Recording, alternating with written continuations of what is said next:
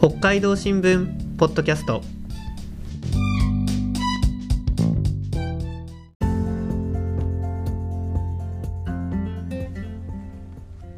始まりました。北海道新聞ポッドキャスト。今日は火曜日配信のニュースの時間です。デジタル編集担当の藤田夏子と。報道センターの津田裕二がお送りします。よろしくお願いします。よろしくお願いします。そして今日来てくれたのは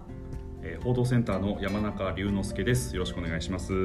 ろしくお願いします。では山中さん、はい。今日は何について話してくれますか？はい、えー今日は札幌で昨年発生した女子大生嘱託殺人事件の裁判についてお話ししたいと思います。よろしくお願いします。お願いします。お願いします。ではまず、えー事件の概要について教えてください。はい。えー、とこの事件は、えー昨年10月にですね札幌市東区のアパートから、えー当時22歳の女性の遺体が見つかったというのが、まあ、ことの、えー始まりでした、えー同警はそのアパートに住む無職の男をですね、えー死体遺棄、えーですとか殺人などの疑いで、えー逮捕しまして、えー札幌地検が、えー嘱託殺人の、えーなどの罪で、えー起訴しました。うんでその初公判が、えー、と今年の8月31日にありまして、えーまあ、全部で3回あったんですけれども最後、えー判決では、えー懲役6年ということで有罪の判決が言い渡されてます。でそれに対して男は、えー不服があるということで、えー控訴していまして裁判自体は今も続いているというのが、えーまあ、事件の概要となります。うん。いやこの事件やっぱり当時も殺人事件発覚した当時もかなり話題というか、まあはいニュースになりましたよね、えー改めてこの2人はどうやって出会ったんですか？はい、2人が知り合ったのは、えー、とツイッター、まあ、今でいうところの X ですね、えーとまあ、事件の1か月ぐらい前に、えーとその女性が、まあ、あの「ハッシュタグ殺して」というのをですねつけた投稿をしたところその投稿に、男が「いいね」をしましてで今度は女性の方からですねその男に対して「まあ、いいねありがとう」というような返信をしたことから、まあ、やり取りがスタートした。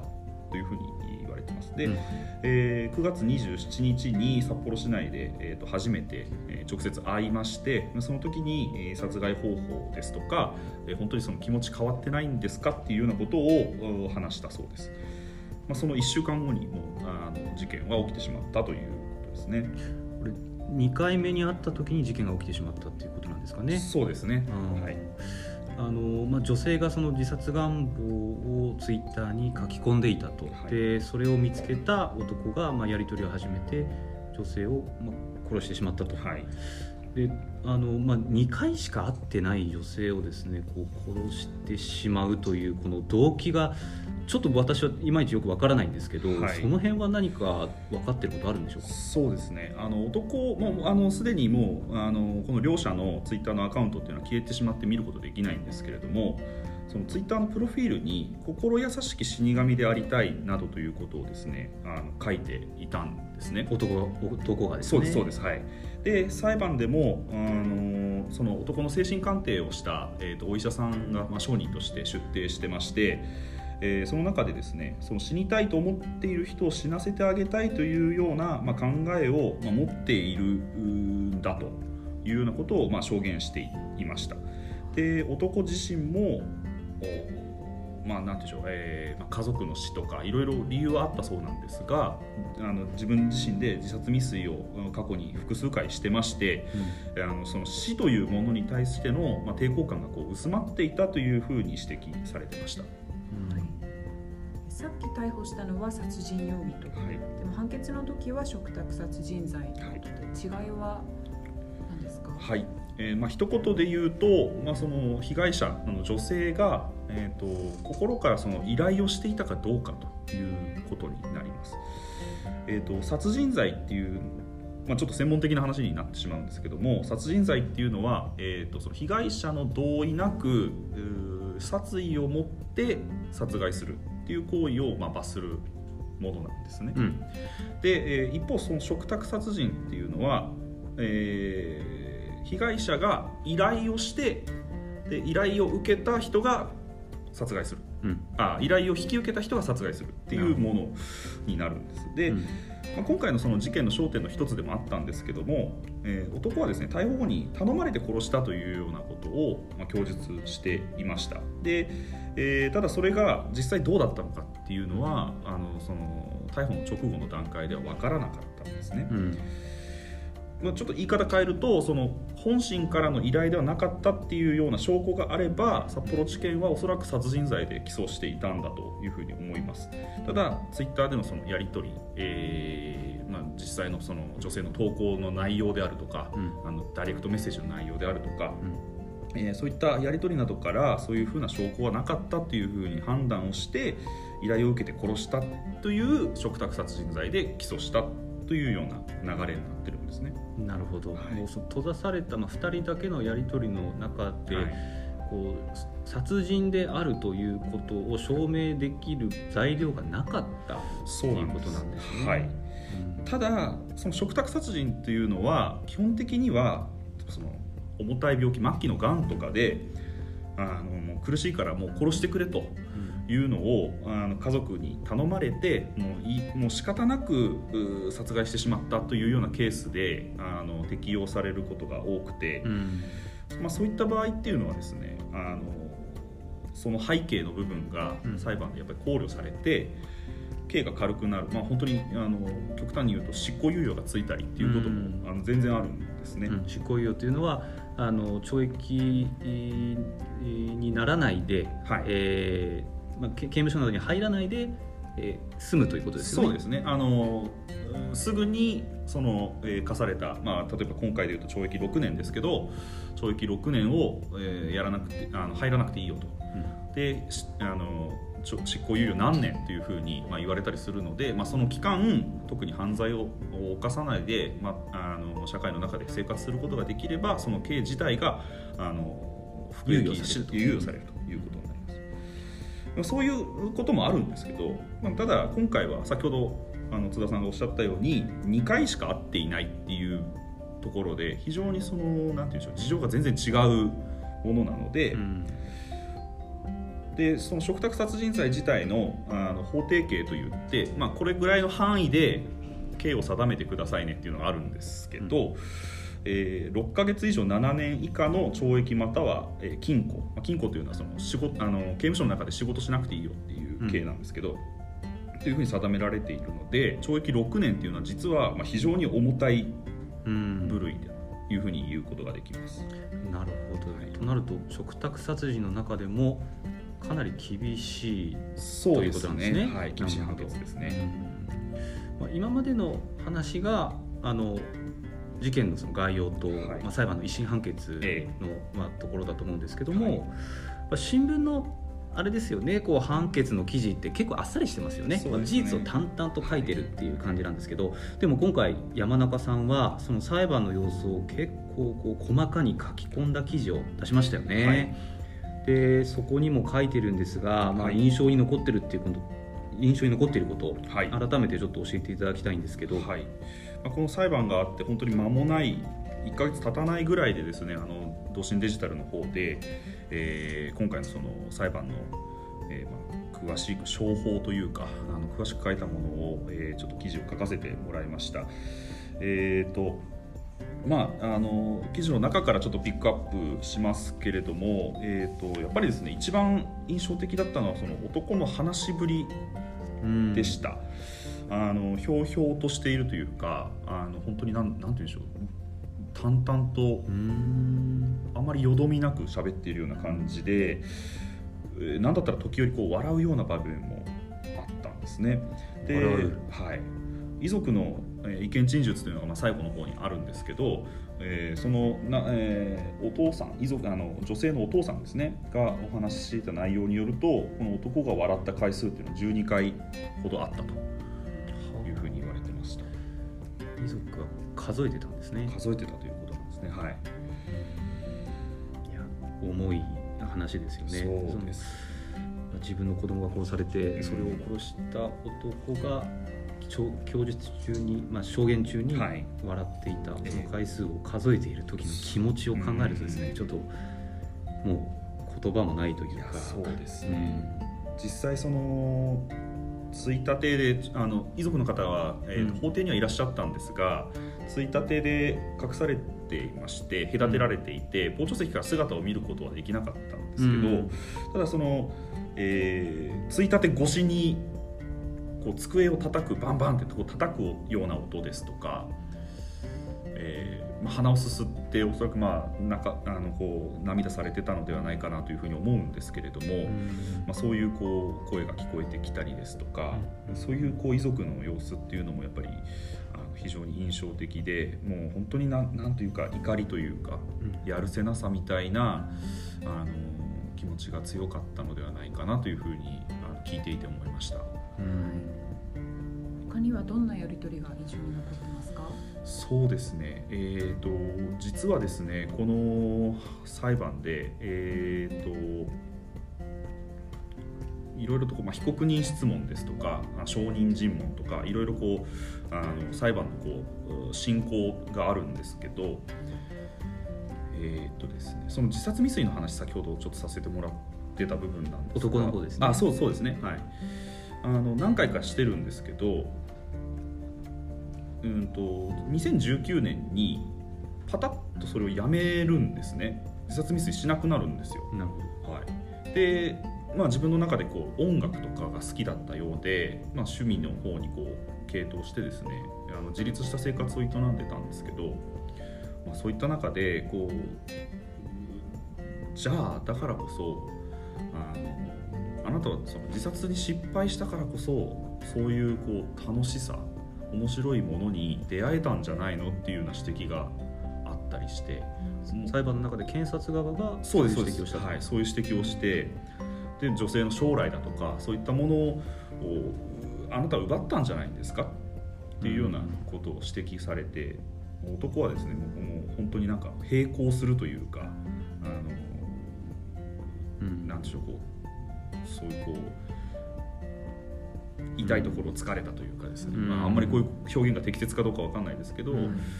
そういった印象を山中さんは受けたというそうことですね。なんですね。実際そのおまあこう点々点というような間があった後にい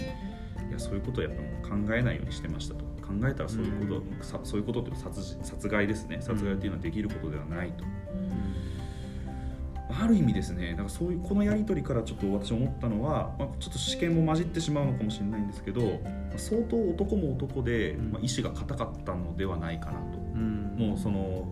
依頼をうん。えー遂行するっていううん。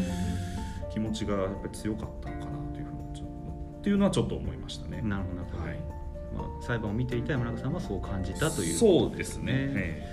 え判決の際裁判長はどういう言葉を言ってましたか？はい、今回そもそものその裁判の争点というのが、えー、とありまして、えーまあえーそういうこう自殺未遂とかも自分で男はしていたというう部分もあるんですけれどもこう心身が弱っていた、えー裁判用語というところの心身耗弱状態、えーだったかどうかというのが今回のこの裁判の大きな争点でした。まあ、要するに、えー、と裁判で、えー、と有罪判決を言い渡すってなった時にじゃあ実際どれぐらいの重さの刑を課すのかっていうところにすごく影響してくる部分なんですけどただですね、えー、と今回その男は、えーその殺害する行為がたとえ依頼を受けたとしても殺害する行為っていうのは犯罪だっていうのはやっぱり分かっていて、あの女性にですねその、えー、とダイレクトメッセージの履歴をこう消させたりとかしてるんですよね、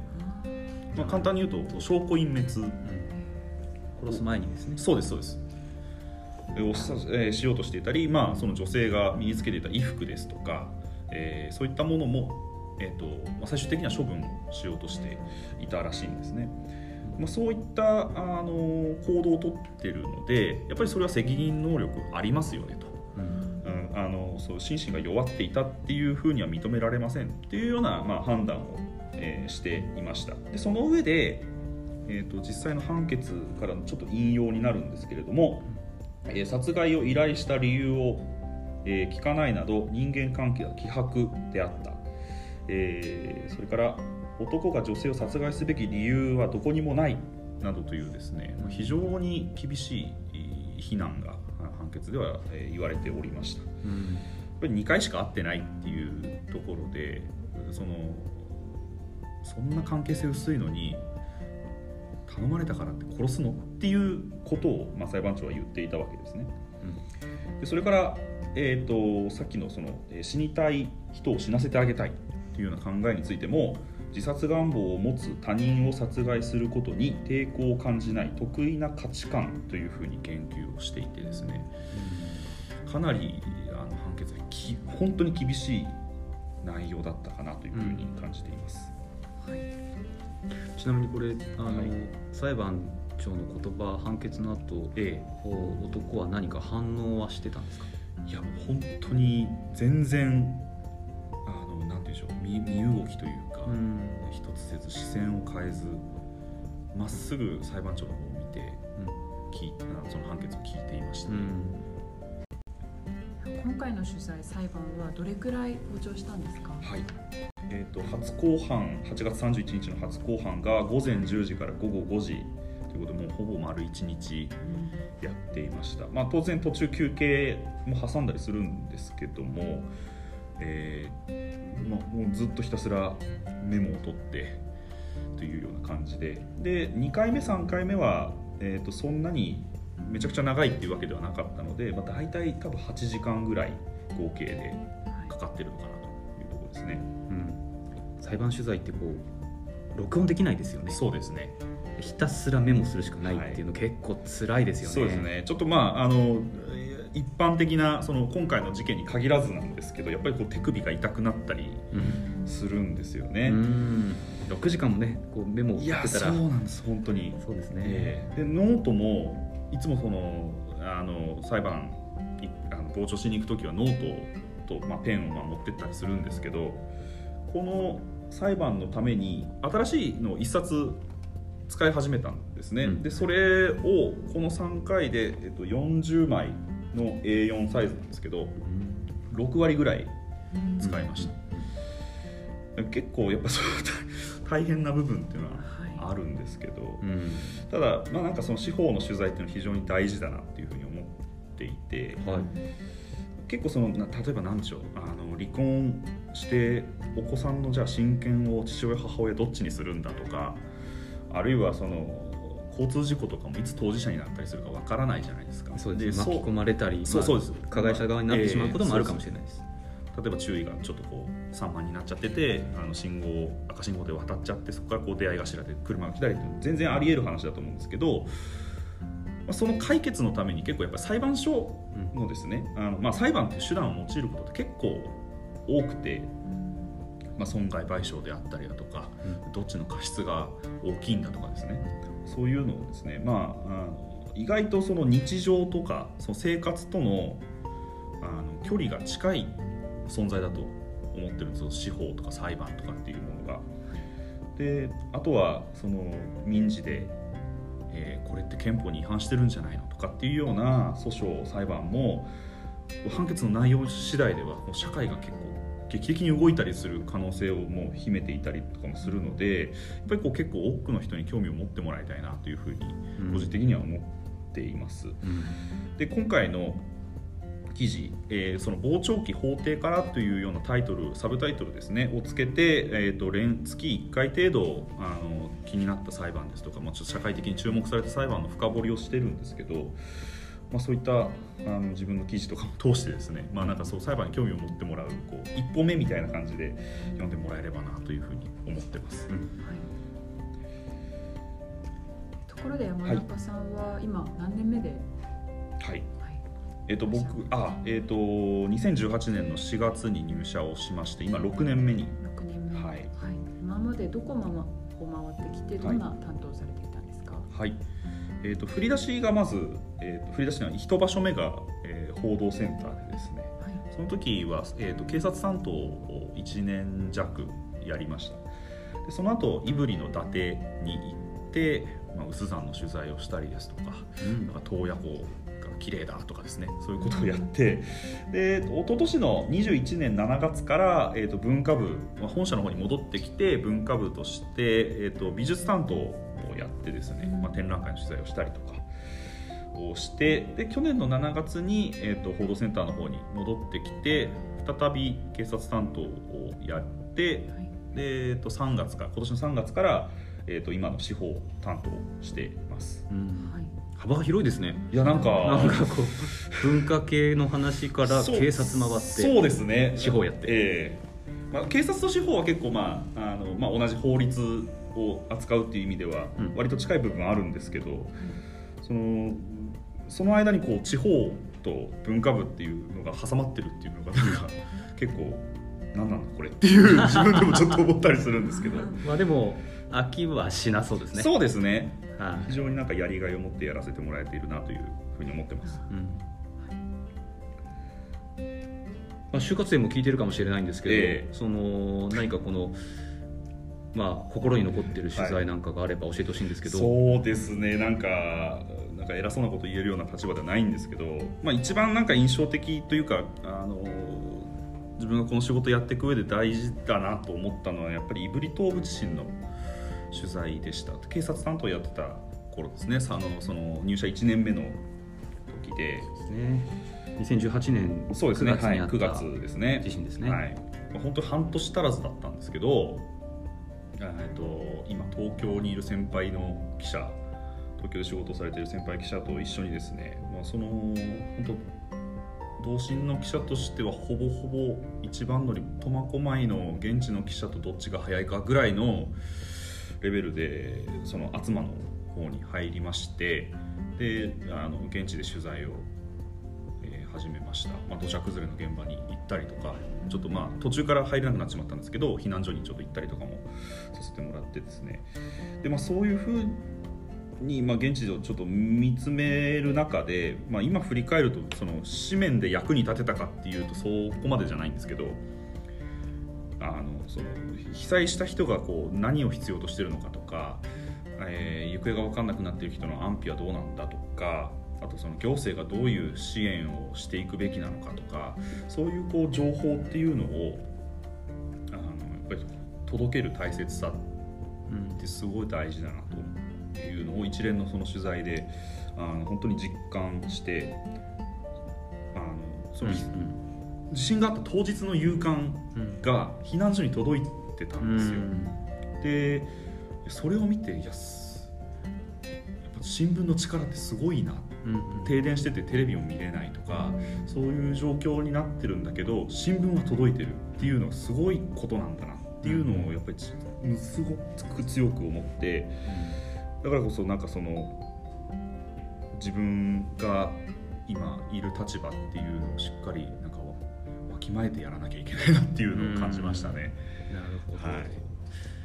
い、や胆振東部地震はブラックアウト、まあ、はい。被災地、あのその厚真周辺だけではなくて、まあ全土的にもね本当に大きな、あの災害でしたので、はい。あのまあ胆振東部大きな災害でしたけどあのまあ就活生聞いてる人たちにこんな取材楽しかったよみたいなのをね聞いてみたいんですけど 楽しかったよ。いやそれこそなんか文化部の時の話なんですけど、はい。えー、と去年、えっと東立近代美術館で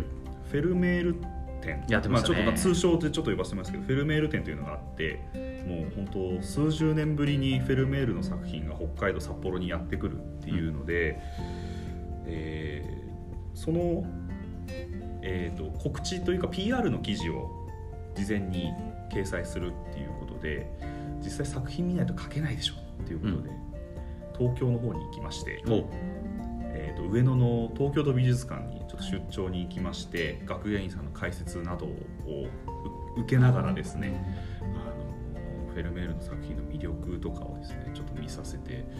もらいましてちょっと事前に、まあさまあまあ、東京行けば誰でも見られるものではあるんですけどその解説付きでっていうのはなかなか機会がないのでないですよね。これはもう役得だなと。まあそういう面白さもねそうですね。あると。ええ結構それはもう非常にた、まあ、東京に行けたっていうのもそうなんですけど楽しい取材でした、はい。い。やぜひあの就活生の皆さんにも聞いて、えこう興味持ってもらえたらなとそうです思いますね。ねなんかもう本当に面白い仕事だと思いますのでぜひ よろしくお願いします。ありがとうございました。はい。えっと今回の記事ですけどこの傍聴期法廷からということで10月末にもまた予定されてるはい。そうですね。一応10月末11月頭になるかもしれないんですが、えー、と次回は、えー、とその札幌市中央区また札幌の話なんですけど、えーで起きた、え3人が、死傷した交通事故の裁判をちょっと取り上げようと思っています。というのもですね、えーまあ、あのこの車を運転していた、えー被告の男なんですけれどもあの逮捕後の調べでむしゃくしゃして、えー赤信号を無視したというようなことを供述していたということで、えーじゃあそのむしゃくしゃの背景には何があったんだろうかっていうことをちょっとこう、えーふ記事で深掘りできたらなというふうに思っております結構その、えーいろいろニュースとかで取り上げられた話題ではあるんですけどもその中でもあんまり触れられていないようなあの裁判でのやり取りっていうのもちょっとあの今回取り上げピックアップしているのでですねぜひ読んでいただければと思います。はい、ありがとうございます。今回取り上げた記事も、えー概要欄にリンクを貼っておきます。えー過去回なども読めるので、ぜひ読んでみてください。た概要欄には質問フォームもございます。質問のほか感想や話してほしいテーマなどリクエストをお寄せください。X 旧 Twitter にも感想をぜひポストしてください。それではまたお会いしましょう。さようなら。さようなら。